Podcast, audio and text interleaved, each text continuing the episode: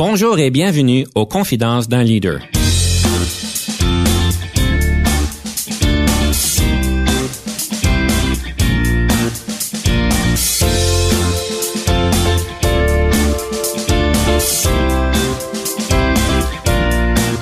Ici Denis Lévesque, coach de cadre.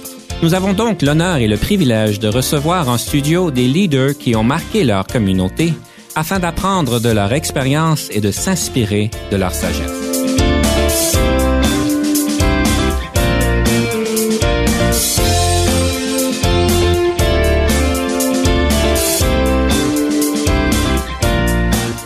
Bienvenue à l'émission Confidence d'un leader. Évidemment, aujourd'hui, on parle de leadership encore une fois, et une des choses qui me tient toujours à cœur, c'est la question du leadership militaire, par exemple. Je me demande toujours comment ça fonctionne, et je sais que les militaires y mettent beaucoup d'efforts et sont reconnus pour leur leadership. Aujourd'hui, nous avons le plaisir de pouvoir en parler avec un ex-militaire, Monsieur Maxime Messier, qui est directeur de la sécurité d'entreprise et des services corporatifs d'Élections Canada. Bonjour, Monsieur Messier. Bonjour Denis. Ça fait un grand plaisir de vous avoir en studio et on parle évidemment de leadership. Pour nous donner un petit peu de contexte, pourriez-vous nous expliquer un petit peu votre expérience en leadership et euh, le rôle que vous avez évidemment dans votre poste actuel? Euh, de mon côté, comme euh, tu as dit, je suis directeur de la sécurité d'entreprise et des services corporatifs à Élections Canada. Dans le cadre de mes fonctions, je suis responsable de tous les services et du programme de sécurité pour sécuriser le processus électoral en plus de la gestion de tous des services aux immeubles. Donc, euh, je vais mettre un peu en contexte. J'ai joint les forces euh, à l'âge de 17 ans. J'ai fait mes études universitaires au Collège militaire en génie informatique. Par la suite, j'ai continué ma formation militaire et j'ai servi au total 20 ans au sein des forces canadiennes comme ingénieur de combat. Vous avez été à Saint-Jean ou à Kingston? Donc, j'ai fait les deux collèges militaires. Donc, j'ai commencé à Saint-Jean. Lors de la fermeture, j'étais à Saint-Jean, quand ils ont annoncé la fermeture en 93. Et par la suite, j'ai poursuivi mes études au collège militaire à Kingston. L'élément important pour moi dans ma carrière militaire, c'est que je vois trois caractéristiques principales. Dans un premier temps, pour moi, ça a été vraiment une école de vie. La carrière militaire, dès ton entraînement de base, tu reçois ou tu te fais inculquer des valeurs et des principes qui restent tout le long de ta vie. Donc, on parle de principes ou de valeurs comme le travail d'équipe, le courage, la persévérance, le dépassement de soi, euh, l'imputabilité. Donc, c'est des valeurs, des principes vraiment qui guident encore mes actions aujourd'hui en tant que dans la fonction publique ou dans la vie en général. L'autre élément principal aussi que je vois, c'est vraiment un aspect de grande imputabilité par rapport à très bas âge qui est offert par les forces. En tant que jeune officier, tu fais donner la responsabilité d'hommes et de femmes. Tu dois de gérer des situations ou avoir de prendre des décisions dans un environnement qui est très complexe, qui peut aller jusqu'à la décision de vie et de mort. On se fait donner la responsabilité d'équipements militaires qui vont à des milliers de dollars. On est obligé de gérer des situations qui sont complexes donc, on fait face à plus grand défi. Donc, c'est des éléments, pour moi, il y a une très grande habitabilité. Euh, ça donne une très grande expérience, un très grand vécu en tant que personne et en tant que leader. Je trouve ça intéressant ce que tu mentionnes parce que moi, une des choses que je perçois par rapport au leadership militaire, c'est souvent les militaires sont appelés à prendre de grandes responsabilités de bas âge par rapport à ce que nous voyons peut-être en entreprise privée ou même au niveau du, euh, des, des, entreprises publiques, si on peut les appeler comme ça. À quel âge qu'un un militaire pourrait être appelé de diriger une, équipe en mission? Est-ce qu'on parle vraiment de vie ou de mort? Est-ce que c'est aussi bas que 18 ans qu'on a cette responsabilité-là? J'ai joint les forces à l'âge de 17 ans. Pu être déployé à partir de l'âge de 18 ans, je me rappelle bien. À partir de l'âge de 18 ans, oui, on pourrait être mis euh, en position d'autorité, en position de responsabilité euh, pour mener des hommes et des femmes au combat. Donc, je voulais pas vous interrompre, vous avez un troisième point, je pense. Oui, le troisième point, puis c'est un aspect qui est important. Les forces armées canadiennes, ou le côté militaire, apportent tout le temps un côté doctrinaire. Donc, il y a vraiment une doctrine qui est enseignée, une façon de faire qui permet de guider nos actions. C'est un aspect qui est important parce que ça amène une certaine culture, une façon de faire qui est commune à l'ensemble de l'organisation, qui est souvent pas très explicite au sein de, des, organisations euh, des organisations publiques ou même des organisations privées. C'est quelque chose qui est appris sur le tas. Au niveau des forces, le côté militaire, cet aspect-là est vraiment appris et enseigné de façon très explicite. De mon côté, la partie qui est importante, c'est l'aspect de doctrine de leadership par mission. En tant que militaire ou en tant qu'officier, on se fait démontrer très tôt avant notre carrière d'expliquer nos objectifs. le leader a la responsabilité de mettre en contexte la mission, de communiquer très clairement ses objectifs à ses subordonnés. Ce que ça permet de faire, c'est que ça permet d'habiliter les gens à dire on ne dit pas aux gens ou à nos subordonnés comment faire les choses, mais on leur dit qu'est-ce qui a besoin d'être fait dans un contexte stratégique, puis on laisse la place, on habilite les gens à prendre, à développer leur propre plan, puis à prendre leur propre plan d'action. Donc, on a tendance à penser que le côté militaire est très command and control, excusez-moi l'anglicisme, le commandement et contrôle, vraiment que euh, l'autorité est très centralisée, mais la doctrine militaire permet puis habilite les subordonnés à plus bas niveau pour prendre des actions sous son propre contrôle. Vous parlez de doctrine militaire. C'est quoi la définition d'une doctrine et comment est-ce qu'on la décrirait, cette doctrine-là? Vous en avez fait allusion, mais est-ce qu'on peut être un peu plus spécifique? Pour moi, une doctrine, c'est l'ensemble des normes, de la culture et des façons de faire au sein d'une organisation. Donc, d'un côté militaire, on enseigne, ça fait par, ça part directement des valeurs de l'organisation, de certains principes, de la façon que les choses devraient être faites, une recette finalement, puis on donne certaines procédures aussi pour pouvoir permettre l'atteinte de mission. Ça permet d'avoir une vision d'ensemble, puis que tous les gens opèrent de la même façon, de façon similaire.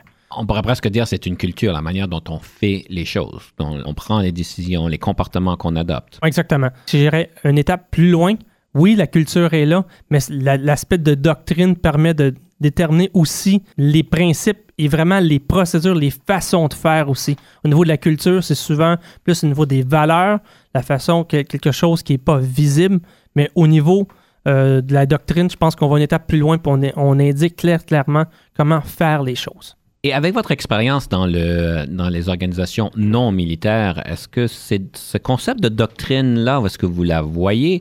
Je présume qu'elle est peut-être existante, mais hmm. pas nécessairement clairement définie. C'est exactement ça. Une des choses que j'ai remarqué quand j'ai fait mon passage dans le côté civil au niveau de la fonction publique, cette doctrine-là, ou je vais appeler ça la doctrine de la fonction publique, n'existe pas. Je vais me reprendre. Elle existe, mais elle n'est pas clairement établi au communiqué. Les gens sont forcés à apprendre sur le tas. Mm-hmm. Euh, puis tout le monde arrive de leur façon, avec leur propre façon de faire. Donc au niveau de chaque gestionnaire, chaque leader au sein des organisations se retrouve à présenter les choses, à voir les choses de leur façon. Il y a un bon côté à ce côté-là parce que ça permet d'avoir des échanges d'idées et de regarder les choses un petit peu en dehors d'une boîte. Comparativement, le côté militaire permet de établir de façon très très strict, et, bien déterminer euh, les différentes guides au niveau des comportements. Je sais que vous avez travaillé dans différentes organisations hors militaire, mais est-ce que cette, entre guillemets, doctrine, si on peut l'appeler ça, au niveau de la fonction publique et dans les, différentes places que vous avez travaillé, est-ce qu'elles se ressemblent? Est-ce qu'elles sont différentes? Je dirais que cette doctrine-là ou cette façon de faire, la culture, est très similaire d'une organisation à l'autre une des choses côté militaire que je me, on a tendance à laisser beaucoup de place, beaucoup de les gens à prendre leurs propres décisions, comparativement au niveau de la fonction publique pour des bonnes raisons, parce qu'on est là pour servir le côté politique. Souvent, au niveau de la prise de décision, il y a beaucoup de centralisation de ces, grands, ces grandes décisions-là, que d'un point de vue euh, du côté militaire, surtout dans un point de vue opérationnel, on permet de, une décentralisation de ces décisions-là. Mm-hmm. Écoutez, euh, Monsieur Messier, j'aimerais ça vous inviter de nous présenter une première pièce musicale. Quelle serait cette première pièce et pourquoi vous l'avez choisie? Donc, la première pièce musicale que je voulais présenter aujourd'hui, c'était euh, la chanson Dieppe de Vilain Pingouin. Euh, pour moi, c'est une chanson qui m'interpelle en tant qu'ancien militaire. C'est une chanson qui parle de servir son pays et de sacrifice militaire. Parfait, nous écoutons donc Vilain Pingouin et ensuite nous vous revenons sous peu.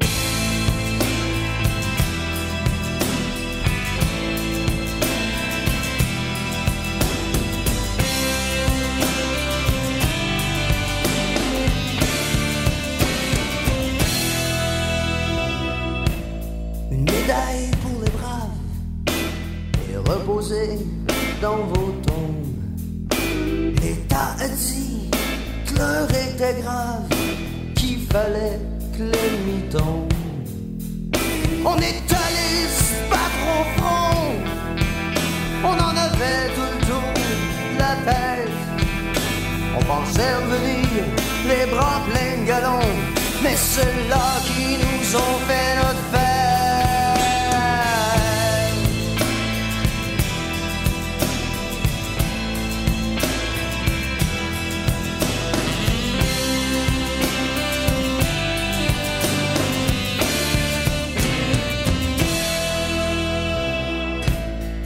Pas savoir comment on sent.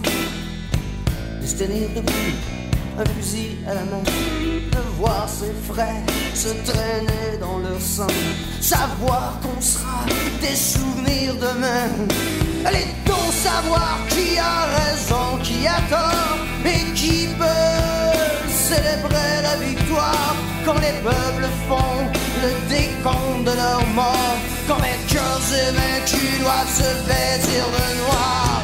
Moi, mes fantômes ont beaucoup voyagé, on a donné nos vies pour vos libertés, on a rendu nos âmes, on a rendu nos armes, mais pourquoi faire couler dans de sang, dans de larmes?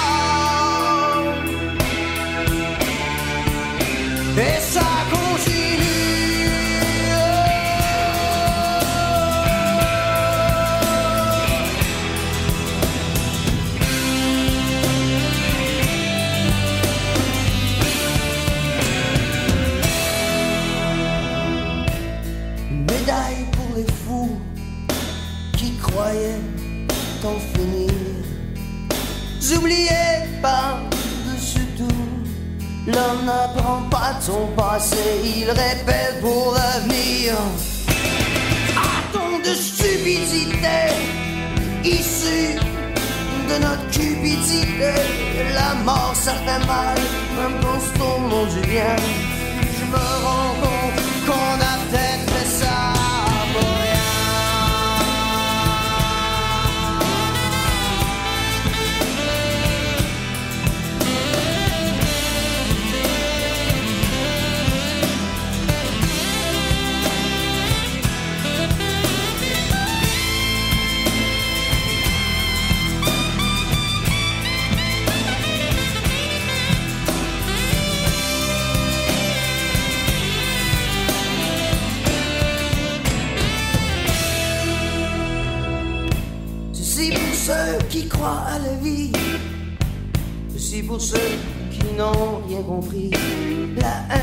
yeah.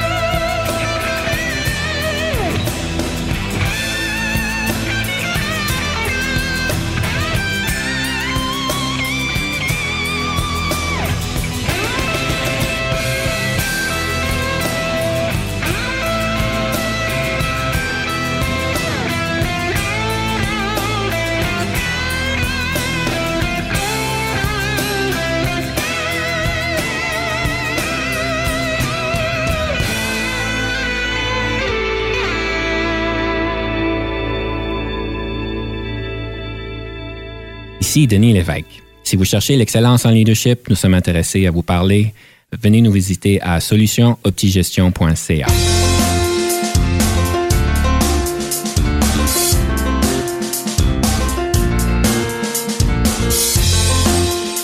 sommes de retour à l'émission Confidence d'un leader avec M. Maxime Messier, directeur de la sécurité d'entreprise et des services corporatifs d'Élections Canada. Monsieur Messier, j'aimerais faire une petite parenthèse par rapport à la transition.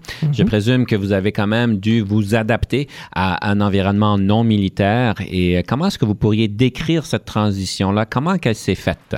De mon côté, j'ai été extrêmement chanceux. Quand j'ai fait ma transition au niveau des, des forces canadiennes, tombé dans une organisation que je, pourrais appeler parapublique. J'allais gérer euh, la sécurité au Sénat. Donc, il y avait le service de sécurité pour le Sénat, puis il y avait le, service de sécurité pour la Chambre des communes. Donc, au niveau du Sénat, gestionnaire de sécurité au sein de cette organisation-là, je suis tombé dans une organisation qui était, oui, publique, un environnement qui était très politisé au niveau de la colline parlementaire, mais je me retrouvais dans une organisation comme parapublique parce que c'était des gens qui focusaient sur la sécurité. Donc, les principes de base m'ont permis vraiment d'avoir une transition qui était assez facile à ce niveau-là. J'ai été extrêmement chanceux aussi parce que mon patron à, l'époque, c'est un ancien de la GRC, donc il m'a permis de me guider aussi un peu au niveau de la transition. Mais de mon côté, au niveau de la transition, je me rends compte que les compétences que j'ai acquises au niveau de la, au cours de ma carrière militaire sont similaires au niveau de la fonction, de la fonction publique ou en tant que du côté civil. Les compétences sont les mêmes. Je me rends compte que toute organisation veut bien faire, veut atteindre des résultats. Les employés veulent bien faire aussi, sont motivés à vouloir. Euh, La seule chose, c'est qu'il y a des nuances, c'est certain, de la façon qu'on fait les choses. On doit s'adapter un petit peu à une nouvelle culture organisationnelle, comme dans n'importe quelle organisation. On doit s'adapter. Puis on se rend compte aussi que les obligations contractuelles, surtout au niveau des employés, ces choses sont un petit peu différentes. Par exemple, du côté militaire, on a tendance à penser le service avant tout, donc on se doit servir, puis on va tout le temps, on est disponible 24-7 pour servir. Comparativement au niveau de la, de la fonction publique ou dans une organisation, euh, les gens sont assujettis à des conventions collectives qu'on doit, qu'on doit considérer au niveau, de, au niveau de la gestion. D'accord. Donc, travailler dans un environnement qui, était, qui a une union fait certainement une grosse différence. Oui, mais euh, j'ai jamais eu vraiment d'enjeu à ce niveau-là, au niveau de- de, euh, des, conven- des conventions collectives ou des, euh, des syndicats. Les syndicats, habituellement, sont capables d'établir une bonne relation avec nos associations ou d'établir une bonne relation avec les syndicats, avec les représentants syndicaux. On est capable de, de bâtir sur cette relation-là pour atteindre nos objectifs. Il faut comprendre aussi que les syndicats ont un grand rôle. Selon moi, je- qu'est-ce que j'ai appris au niveau de ma transition, c'est qu'ils jouent, pareil, un rôle au niveau d'aider les organisations à grandir. Si on est capable de travailler avec eux, on est capable de faire grandir l'organisation, puis de permettre aux gens aussi de grandir au sein des organisations. En fait, un de nos invités sur Confidence d'un leader, il y a bien des saisons, nous a mentionné que une organisation mérite le syndicat qu'ils ont. Et j'ai trouvé ça en fait très intéressant parce que ça a beaucoup de répercussions évidemment quand on fait une telle déclaration. Il semblerait que c'est c'est confirmé par plusieurs personnes. Monsieur Messier, j'aimerais parler un petit peu d'un comportement que vous avez, que vous êtes reconnu de manière spéciale. Vous êtes reconnu comme étant un leader dynamique et enthousiaste. Ça fait vraiment partie de votre marque de commerce, si on peut dire, votre leadership brand, comme on dit en anglais. Et je me posais la question, parce qu'on sait qu'évidemment, un leader qui est enthousiaste mais dynamique a certainement de grands atouts. Euh, mais est-ce que c'est intentionnel de votre part? Est-ce que vous avez des formules magiques? Parce qu'évidemment, il y a certains types de personnalités qui sont peut-être moins euh, naturellement enthousiastes et dynamiques à la perception des autres. Donc, euh, est-ce que c'est intentionnel et est-ce que vous avez des, euh, des petits trucs à nous partager? Je suis une personne que je me sens engagée. Donc, j'aime qu'est-ce que je fais. Donc, ça me permet vraiment de me pousser et de me motiver à faire les choses, à faire, le- à faire les bonnes choses, de, de le faire bien. Ça fait juste partie de ma personnalité. Je suis une personne que quand j'aime faire quelque chose, je vais, je vais me donner à fond. Ça fait partie de ce que vous faites, c'est de vous, de vous engager complètement. Quand vous vous engagez dans quelque chose, vous y êtes euh, corps et âme et cœur. Exactement, merci. Et ça, ça transparaît dans, tout ce que, dans toutes vos actions. Oui. Puis ça permet aussi, je pense, d'a- d'adopter un style de leadership qui est un peu plus authentique aussi avec notre personnel. Pour moi, je ne peux pas dissocier, quand on parle d'un leader, on ne peut pas dissocier euh, le leader de la personne qu'elle est. On ne devrait pas. En tant que leader, on se doit de représenter nos valeurs, on se doit de véhiculer qui qui que nous sommes, de faire les choses de la même façon que ce qu'on soit au travail ou qu'on soit dans la vie, dans la vie, privée, euh, dans la vie privée. Ça permet vraiment là, de- d'avoir un style de leadership qui est un peu plus authentique. Certainement, on va parler de l'authenticité bientôt. Je ne voudrais pas rentrer dans le sujet trop vite, mais évidemment, je comprends que c'est important. Vous avez dit quelque chose qui est en fait assez fondamental et euh, c'est la question que le leadership, c'est quelque chose de personnel. Et je suis d'accord avec vous. En fait, c'est une des choses que je dis euh, à mes clients, que ce soit en formation ou en coaching. Le plus beau cadeau que vous avez à donner à votre équipe et à votre organisation, c'est votre leadership. Euh, et votre leadership, j'ai bien appris, selon, en- évidemment, avec toutes les, émissions qu'on a fait avec Confidence d'un leader, c'est devenu très clair dans les huit dernières saisons qu'on a des grands leaders qui viennent en entrevue, puis il n'y en a pas un qui re- se ressemble l'un à l'autre. Alors, c'est vraiment bien dit. J'aimerais parler un petit peu du question de la sécurité. Vous m'avez mis un petit peu euh, la, puce à l'oreille euh, juste pour savoir. Bien des années, vous êtes en sécurité et je présume qu'il y a eu une évolution au niveau de la sécurité organisationnelle. Juste par intérêt, est-ce qu'il y a eu une évolution? On parle beaucoup de, de cyber security, mais au niveau de la sécurité en général, est-ce qu'il y a eu des progressions? Ben, je dirais que oui. Qu'est-ce qui se passe au cours des, je dirais, des 15, dernières, 15, 20 dernières années, il y a vraiment une évolution de l'environnement de sécurité. On change pas vraiment la façon qu'on fait les choses ou les principes de base de sécurité, mais l'environnement ou la complexité de l'environnement a, changé. Pour mettre en contexte, on peut penser rapidement par l'aspect de globalisation, l'immigration qui rentre en tout l'aspect des nouvelles technologies, l'Internet, on parlait de cybersécurité. C'est des éléments vraiment qui rentrent en ligne de compte, qui fait évoluer, qui ramènent des défis grandissants au niveau de l'environnement de sécurité. D'un point de vue de sécurité, une organisation, la façon de, de voir les choses, on avait tendance à voir les choses de façon, on se doit d'ass- d'assurer seulement la protection de nos biens et de notre information. On voyait les choses en termes, que, en termes de output, mais pour moi, la sécurité maintenant est devenue plus grand que ça. On est là pour sé- sécuriser la crédibilité de nos modèles d'affaires. On se doit de regarder la sécurité au sein d'une organisation comme un, résultat organisationnel, un objectif stratégique et non seulement un output de s'assurer que oh, nos biens sont protégés, on a un cadenas sur quelque chose et c'est c'est protégé. Puis la façon de faire, bien qu'on dit que les principes de base n'ont pas changé, on a tendance, les façons de faire ont évolué. On avait tendance, j'appelle ça le principe de la boîte noire. On sécurisait la boîte noire, on essayait que rien qui en ressort, il n'y a rien qui en rentre, pour vraiment avoir un niveau de protection. Maintenant, on se rend compte, à cause du nouvel environnement, la complexité de l'environnement, nos informations, nos biens se retrouvent partout à travers le monde, sur des serveurs inconnus à l'extérieur du pays. On fait affaire avec des fournisseurs de services qui viennent de partout à travers le monde, qui font eux autres même affaire avec d'autres fournisseurs de services à travers le monde. Donc, ça amène une complexité au niveau de la sécurisation puis l'intégrité de nos modèles d'affaires. Maintenant, au lieu de penser seulement en termes de protection, d'assurer un niveau de protection, on doit changer un peu la mentalité au niveau aussi de- d'atteindre un niveau d'assurance. Monsieur Messier, nous sommes prêts pour la situation fictive. Alors, je rappelle à nos auditeurs, la situation fictive est une opportunité de poser une belle colle à nos euh, invités euh, pour pouvoir voir comment est-ce qu'ils pensent et la réflexion. Alors, Monsieur Messier, est-ce que vous êtes prêt pour la situation fictive? On va essayer.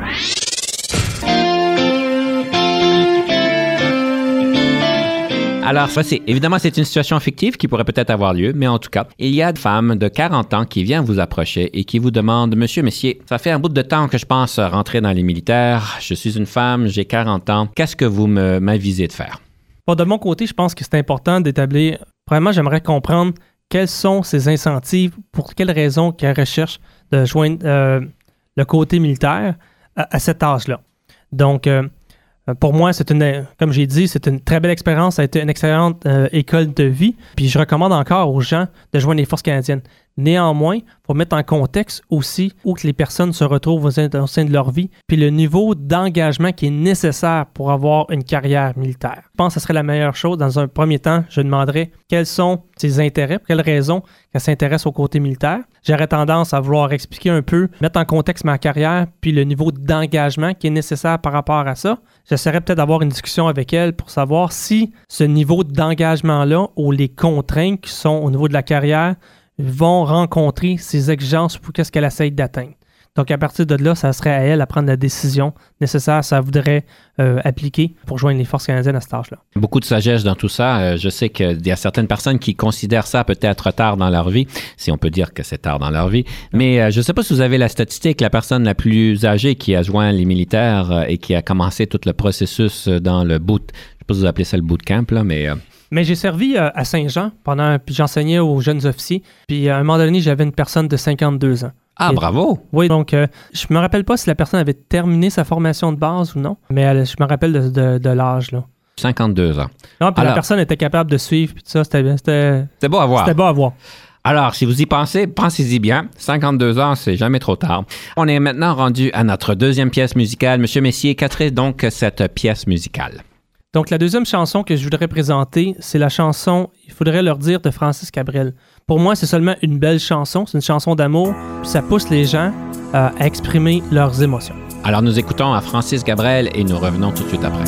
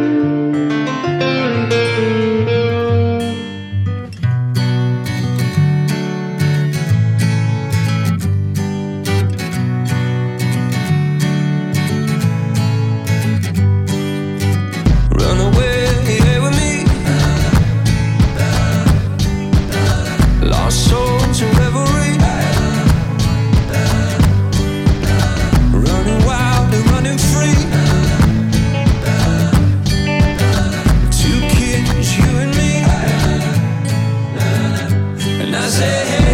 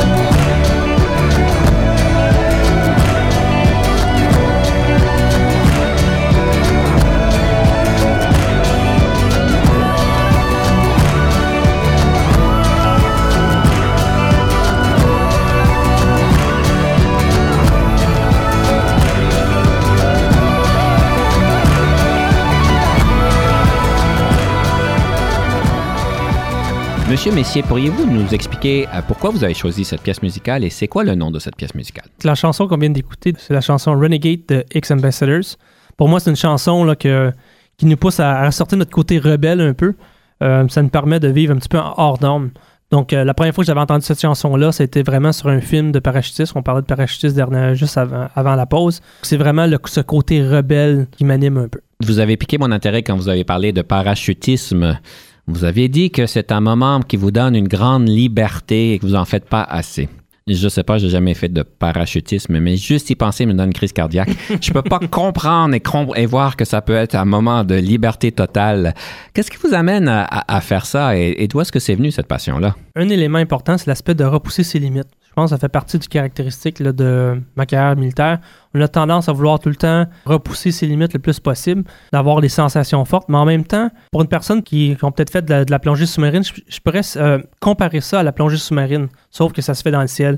Quand on se retrouve en plongée sous-marine, on se retrouve entouré d'eau, on se retrouve dans notre dans notre bulle, dans le ciel, aussitôt qu'on est en, on se retrouve dans le ciel en train de, de parachuter. C'est ce même moment-là. En même temps, ça amène un certain moment de, liberté ou un certain de, vivre le moment présent. Parce qu'on ne peut pas se concentrer sur d'autres choses de qu'est-ce qu'on fait. On a certaines techniques, donc ça permet vraiment d'avoir vraiment une concentration sur qu'est-ce qui doit être fait, tout en vivant l'expérience. Donc pour moi, c'est juste un élément de liberté que j'aime vivre. Et vous avez pris ça dans les militaires? Non, aucunement. Ça a été. J'ai fait ça. euh, ben, j'avais fait mon cours quand j'étais encore. Euh, j'étais encore dans l'armée. Puis j'ai continué vraiment. J'ai recommencé le sport quand que je suis sorti des, forces canadiennes. Évidemment, tout ce qui passe dans la tête de bien du monde, c'est que le parachutisme, c'est dangereux, qu'on risque d'y passer comme il faut. Euh, c'est quoi votre commentaire là-dessus? Je dirais que c'est comme n'importe quel sport. Euh, Il y a des risques à tout. Il y a des mécanismes euh, de protection, des, mé- des mécanismes. On se retrouve avec deux parachutistes. Il y a un mécanisme aussi d'urgence qui va ouvrir le parachute à un certain moment donné s'il n'y a rien qui est arrivé. Donc, ça ne veut pas dire que c'est sans risque. Oui, c'est dangereux. Mais en même temps, comme n'importe quel sport ou n'importe quelle activité, ça présente des risques. C'est grand risque. En tout cas, je vous félicite. Je trouve ça admirable. Monsieur Messier, vous avez parlé tantôt que le leadership est un processus. Je trouve ça intéressant. C'est quoi votre processus? L'important, c'est l'aspect de leadership, euh, le processus de leadership. On a tendance à voir les choses de façon très normative. On dit on a, on a une recette. Pour être un bon leader, on se doit d'avoir telle, telle compétence. On se doit d'avoir de, de réagir de telle façon. Qu'est-ce que j'ai réalisé, c'est oui, ces, ces aspects-là sont très, ces caractéristiques-là sont très importantes. On se doit de les considérer, on se doit de les avoir. Mais en tant que leader, surtout dans, un, dans une organisation, on se doit d'amener les gens à travailler ensemble. Ça devient une série d'interactions humaines et sociales qui amènent les gens à travailler ensemble ou atteindre un objectif commun. En établissant ces, ces liens-là, ces relations-là humaines qui sont fortes, on est capable à partir de là de bâtir sur ce processus-là ou cette relation-là. Donc, on peut se retrouver à avoir une relation qui est extrêmement difficile, par exemple, euh, ou une conversion qui est extrêmement difficile, mais si cette relation-là est forte, on est capable de bâtir dessus afin d'atteindre un objectif. Donc, avoir une conversation subséquente qui va dire OK, on a équilibré nos choses, tout le monde s'est parlé franchement sur qu'est-ce qu'on a besoin d'être fait. Donc, à partir de là, on est capable de bâtir. Donc, en voyant les, les choses en termes de processus de leadership, d'influence, de regarder les choses un peu plus à long terme, on est capable de vraiment de mettre les, choses en perspective au lieu de se, d'a- d'avoir une, une émotion, de dire bah, ça fonctionne pas, qu'est-ce que j'ai fait, euh, personne ne veut l'écouter. En, en le regardant un peu plus à long terme, en termes de processus, ça permet d'aider l'atteinte des objectifs. C'est une question qui est consciente. On va parler souvent que le leadership, c'est une question de conscience de ce que nous faisons, pourquoi nous le faisons. Et le plus que nous en sommes conscients, le plus que nous sommes des leaders qui sont évidemment très forts. Euh, parce que quand on rentre dans le naturel, Monsieur Messier, je présume que on a tous des habitudes naturelles, mais des fois, ce sont des habitudes que nous avons eues, euh, ça fait 20 ans.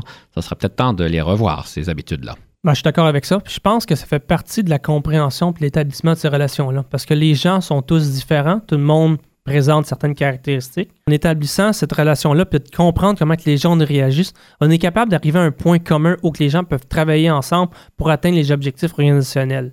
Ce qui m'amène à la question d'influence. Vous avez quand même fait de grandes réalisations. euh, on vous reconnaît pour de grandes réalisations dans le poste dans lequel vous êtes et même avant. L'influence doit bien jouer dans tout ça. Dans un premier temps, en tant que leader, je pense qu'il faut avoir une vision. En ayant une bonne vision de qu'est-ce qu'on veut atteindre, ou même cette vision-là a besoin d'être développée, on a une idée générale de qu'est-ce qui a besoin d'être atteint, mais en travaillant avec les gens, en écoutant pendant une écoute active ou en écoutant en, en permettant d'avoir un dialogue autour de ces objectifs-là ou de cette vision-là, on est capable d'établir une vision qui est plus commune, que les gens vont vraiment, excusez-moi, l'anglicisme, embracer euh, la vision. Donc, ils vont permettre de, faire avancer les choses. C'est une façon que j'aime euh, faire. J'aime beaucoup mettre, présenter mes idées, essayer d'indiquer où j'essaie d'atteindre, qu'est-ce qu'on essaie d'atteindre, de mettre ça dans un contexte plus organisationnel, d'un point de vue stratégique, puis de travailler avec les gens, de voir comment qu'on peut arriver à ces objectifs-là. Monsieur Messier, nous arrivons donc à la question de la citation pour conclure l'émission. Alors, on vous invite de partager avec nous une citation sur le leadership. Quelle serait cette citation-là? Ben, je dirais j'en aurais deux. Dans un premier temps, j'ai mes parents qui me disaient tout le temps si tu fais quelque chose, tu le fais bien. Donc, je pense que ça a été déjà dit dans le passé. Ça, ça Mais- vient de monsieur et madame Messier. Exactement. Donc, ça, c'est une chose. Mais un autre aspect aussi, c'est quand que je jouais au rugby au collège militaire, euh, au collège militaire on avait un T-shirt qui disait euh, You go hard or go, you go home. Puis je pense que ça fait partie un peu de la caractéristique donc, euh, de qui je suis. Si on, je, fais, je fais quelque chose, je me donne corps et âme, je vais m'assurer euh, d'atteindre mes objectifs. Sinon, mais pas, passer à d'autres choses. Go hard or go home. Alors, une très bonne manière de finaliser notre émission aujourd'hui. Donc, chers auditeurs, je vous suggère, si vous n'êtes pas complètement investi dans la cause, vous êtes aussi bien de réfléchir si ça vaut la peine d'y être investi du tout. Monsieur Messier, c'est un grand plaisir de vous avoir en studio aujourd'hui. Grand merci pour votre temps et pour votre sagesse. Et à la prochaine. Cette semaine, pour le conseil du coach, j'aimerais vous, vous permettre de pouvoir faire une réflexion sur une des compétences en leadership, cette compétence d'écouter. En fait, je pense euh, que la plupart des leaders seraient d'accord que l'écoute est des plus importantes et qu'en fait, pour nous d'écouter nous permet d'avoir des meilleures questions, pour nous d'écouter nous permet de mieux comprendre. Tout le monde en parle que c'est important d'écouter et tout le monde comprend que l'écoute active est importante. Évidemment, on sait tous que quand on écoute quelqu'un, on ne devrait pas vérifier notre courriel, on ne devrait pas vérifier nos textos qui arrivent, on ne devrait pas regarder ailleurs. Ça, c'est de base, mais malgré qu'il y a beaucoup de monde qui sont distraits et qui se font interrompre au niveau de l'écoute. Alors ça, c'est certainement important de pouvoir être bien présent, de pouvoir écouter l'autre. Mais j'aimerais aller plus loin dans cette réflexion-là. Quand on parle de l'écoute, évidemment, faut être activement à, à l'écoute, faut être présent, mais j'aimerais vous inviter surtout d'écouter pour ce qui n'est pas dit. Oui, oui, vous avez bien compris. D'écouter pour ce qui n'est pas dit. Parce que les grandes vérités, les grandes situations et les grandes complexités se trouvent dans ce qui n'est pas dit. Que ce soit dans le langage corporel, que ce soit dans des émotions qu'une personne a quand elle se présente sans nécessairement les nommer, ou que ce soit dans des valeurs ou des croyances que des personnes peuvent avoir qui peuvent peut-être les empêcher d'aller de l'avant, qui peut-être peut-être les empêcher de se développer davantage ou de régler une situation. Ces émotions, ces valeurs et ces croyances-là ne sont pas nécessairement nommées lorsque la personne parle, mais elles sont décelées lorsque vous pouvez écouter à différentes fréquences. Alors, je vais vous suggérer d'écouter sur la fréquence des faits, tout le monde est bon là-dessus. La fréquence des émotions, des valeurs, ça demande un petit effort, mais la question des croyances demande une attention particulière et ceci, c'est là où est-ce que les grandes choses se débloquent. Alors, écoutez 10% de plus cette semaine.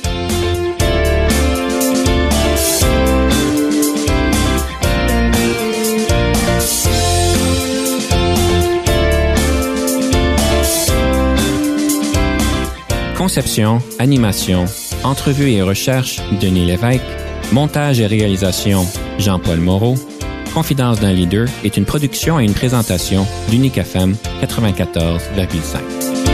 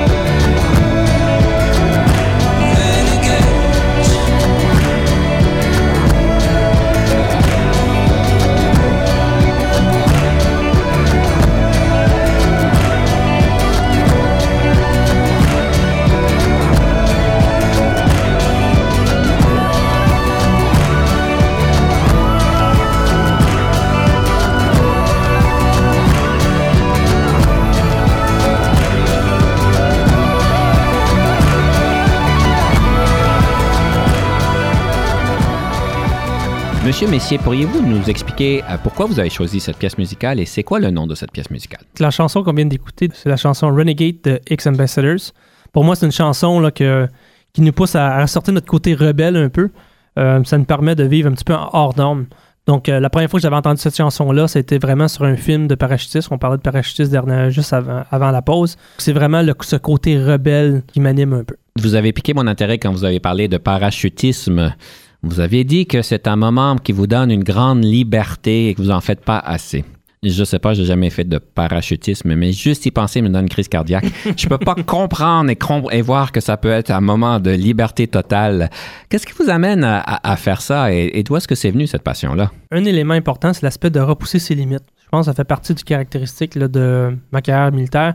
On a tendance à vouloir tout le temps repousser ses limites le plus possible, d'avoir des sensations fortes, mais en même temps, pour une personne qui, a peut-être fait de la, plongée sous-marine, je, pourrais euh, comparer ça à la plongée sous-marine, sauf que ça se fait dans le ciel. Quand on se retrouve en plongée sous-marine, on se retrouve entouré d'eau, on se retrouve dans notre dans notre bulle. Dans le ciel, aussitôt qu'on est en, on, se retrouve dans le ciel en train de, de parachuter, c'est ce même moment-là. En même temps, ça amène un certain moment de, liberté ou un certain de, vivre le moment présent. Parce qu'on ne peut pas se concentrer sur d'autres choses de qu'est-ce qu'on fait. On a certaines techniques, donc ça permet vraiment d'avoir vraiment une concentration sur qu'est-ce qui doit être fait, tout en vivant l'expérience. Donc pour moi, c'est juste un élément de liberté que j'aime euh, vivre. Et vous avez pris ça dans les militaires? Non, aucunement. Ça a été. J'ai fait ça. euh, ben, j'avais fait mon cours quand j'étais encore. Euh, j'étais encore dans l'armée. Puis j'ai continué vraiment. J'ai recommencé le sport quand que je suis sorti des, des forces canadiennes. Évidemment, tout ce qui passe dans la tête de bien du monde, c'est que le parachutisme, c'est dangereux, qu'on risque de y passer comme il faut. Euh, c'est quoi votre euh, commentaire là-dessus? Je dirais que c'est comme n'importe quel sport. Euh, Il y a des risques à tout. Il y a des mécanismes euh, de protection, des, mé- des mécanismes. On se retrouve avec deux parachutistes. Il y a un mécanisme aussi d'urgence qui va ouvrir le parachute à un certain moment donné s'il n'y a rien qui est arrivé. Donc, ça ne veut pas dire que c'est sans risque. Oui, c'est dangereux. Mais en même temps, comme n'importe quel sport ou n'importe quelle activité, ça présente des risques. Des grands risques. En tout cas, je vous félicite, je trouve ça admirable. Monsieur Messier, vous avez parlé tantôt que le leadership est un processus. Je trouve ça intéressant. C'est quoi votre processus? L'important, c'est l'aspect de leadership, euh, le processus de leadership. On a tendance à voir les choses de façon très normative. On dit on a, on a une recette. Pour être un bon leader, on se doit d'avoir telle, telle compétence. On se doit d'avoir de, réagir de telle façon. Qu'est-ce que j'ai réalisé, c'est oui, ces, aspects-là sont très, ces caractéristiques-là sont très importantes. On se doit de les considérer, on se doit de les avoir. Mais en tant que leader, surtout dans une organisation, on se doit d'amener les gens à travailler ensemble. Ça devient une série d'interactions humaines et sociales qui amènent les gens à travailler ensemble ou atteindre un objectif commun. En établissant ces, liens-là, ces relations-là humaines qui sont fortes, on est capable à partir de là de bâtir sur ce processus-là ou sur cette relation-là. Donc, on peut se retrouver avoir une relation qui est extrêmement difficile, par exemple, euh, ou une conversion qui est extrêmement difficile, mais si cette relation-là est forte, on est capable de bâtir dessus afin d'atteindre un objectif. Donc, avoir une conversation subséquente qui va dire OK, on a équilibré nos choses, tout le monde on s'est parlé franchement sur qu'est-ce qu'on a besoin d'être fait. Donc, à partir de là, on est capable de bâtir. Donc, en voyant les, choses en termes de processus de leadership, d'influence, de regarder les choses un peu plus à long terme, on est capable de vraiment de mettre les choses en perspective au lieu d'avoir une, une émotion, de dire bah, ça fonctionne pas, qu'est-ce que j'ai fait, euh, personne ne veut l'écouter. En, en le regardant un peu plus à long terme, en termes de processus, ça permet d'aider l'atteinte des objectifs. C'est une question qui est consciente. On va parler souvent que le leadership, c'est une question de conscience de ce que nous faisons, pourquoi nous le faisons. Et le plus que nous en sommes conscients, le plus que nous sommes des leaders qui sont évidemment très forts.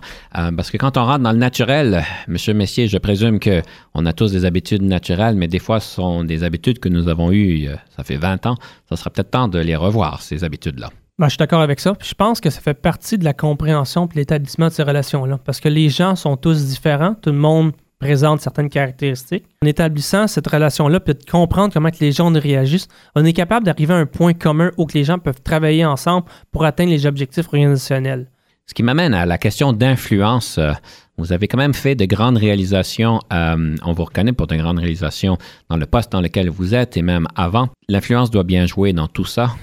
Dans un premier temps, en tant que leader, je pense qu'il faut avoir une vision. En ayant une bonne vision de qu'est-ce qu'on veut atteindre, ou même cette vision-là a besoin d'être développée, on a une idée générale de qu'est-ce qui a besoin d'être atteint, mais en travaillant avec les gens, en écoutant pendant une écoute active ou en écoutant en, en permettant d'avoir un dialogue autour de ces objectifs-là ou de cette vision-là, on est capable d'établir une vision qui est plus commune, que les gens vont vraiment, excusez-moi l'anglicisme, embracing euh, la vision. Donc, ils vont permettre de, faire avancer les choses. C'est une façon que j'aime euh, j'aime faire. J'aime beaucoup mettre, présenter mes idées, essayer d'indiquer où j'essaie d'atteindre, qu'est-ce qu'on essaie d'atteindre, de mettre ça dans un contexte plus organisationnel, d'un point de vue stratégique, puis de travailler avec les gens, de voir comment qu'on peut arriver à ces objectifs-là. Monsieur Messier, nous arrivons donc à la question de la citation pour conclure l'émission. Alors, on vous invite de partager avec nous une citation sur le leadership. Quelle serait cette citation-là? Ben, je dirais que j'en aurais deux. Dans un premier temps, j'ai mes parents qui me disaient tout le temps si tu fais quelque chose, tu le fais bien. Donc, je pense que ça a été déjà dit dans le passé. Ça, ça Mais- vient de Monsieur et Madame Messier. Exactement. Donc, ça, c'est une chose. Mais un autre aspect aussi, c'est quand que je jouais au rugby au collège militaire, euh, au collège militaire on avait un T-shirt qui disait euh, You go hard or go, you go home. Puis je pense que ça fait partie un peu de la caractéristique donc euh, de qui je suis. Si on, je, fais, je fais quelque chose, je me donne corps et âme, je vais m'assurer euh, d'atteindre mes objectifs. Sinon, mais pas, passer à d'autres choses. Go hard or go home. Alors, une très bonne manière de finaliser notre émission aujourd'hui. Donc, chers auditeurs, je vous suggère, si vous n'êtes pas complètement investi dans la cause, vous êtes aussi bien de réfléchir si ça vaut la peine d'y être investi du tout. Monsieur Messier, c'est un grand plaisir de vous avoir en studio aujourd'hui. Grand merci pour votre temps et pour votre sagesse. Et à la prochaine. Cette semaine, pour le conseil du coach, j'aimerais vous, vous permettre de pouvoir faire une réflexion sur une des compétences en leadership. Cette compétence d'écouter. En fait, je pense euh, que la plupart des leaders seraient d'accord que l'écoute est des plus importantes et qu'en fait, euh, pour nous d'écouter nous permet d'avoir des meilleures questions, pour nous d'écouter nous permet de mieux comprendre. Tout le monde en parle que c'est important d'écouter et tout le monde comprend que l'écoute active est importante. Évidemment, on sait tous que quand on écoute quelqu'un, on ne devrait pas vérifier notre courriel, on ne devrait pas vérifier nos textos qui arrivent, on ne devrait pas regarder ailleurs. Ça, c'est de base, mais malgré qu'il y a beaucoup de monde qui sont distraits et qui se font interrompre au niveau de l'écoute. Alors ça, c'est certainement important de pouvoir être bien présent, de pouvoir écouter l'autre. Mais j'aimerais aller plus loin dans cette réflexion-là. Quand on parle de l'écoute, évidemment, il faut être activement à, à l'écoute, faut être présent, mais j'aimerais vous inviter surtout d'écouter pour ce qui n'est pas dit. Oui, oui, vous avez bien compris. D'écouter pour ce qui n'est pas dit. Parce que les grandes vérités, les grandes situations et les grandes complexités se trouvent dans ce qui n'est pas dit. Que ce soit dans le langage corporel, que ce soit dans des émotions qu'une personne a quand elle se présente sans nécessairement les nommer, ou que ce soit dans des valeurs ou des croyances que des personnes peuvent avoir qui peuvent peut-être les empêcher d'aller de l'avant, qui peut-être peut-être les empêcher de se développer davantage ou de régler une situation. Ces émotions, ces valeurs et ces croyances-là ne sont pas nécessairement nommées lorsque la personne parle, mais elles sont décelées lorsque vous pouvez écouter à différentes fréquences. Alors, je vais vous suggérer d'écouter sur la fréquence des faits, tout le monde est bon là-dessus. La fréquence des émotions, des valeurs, ça demande un petit effort, mais la question des croyances demande une attention particulière et ceci, c'est là où est-ce que les grandes choses se débloquent. Alors, écoutez 10% de plus cette semaine.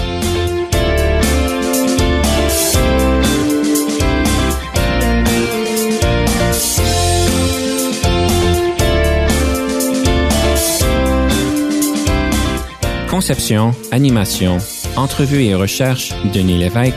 Montage et réalisation, Jean-Paul Moreau. Confidence d'un leader est une production et une présentation d'Unique FM 94,5.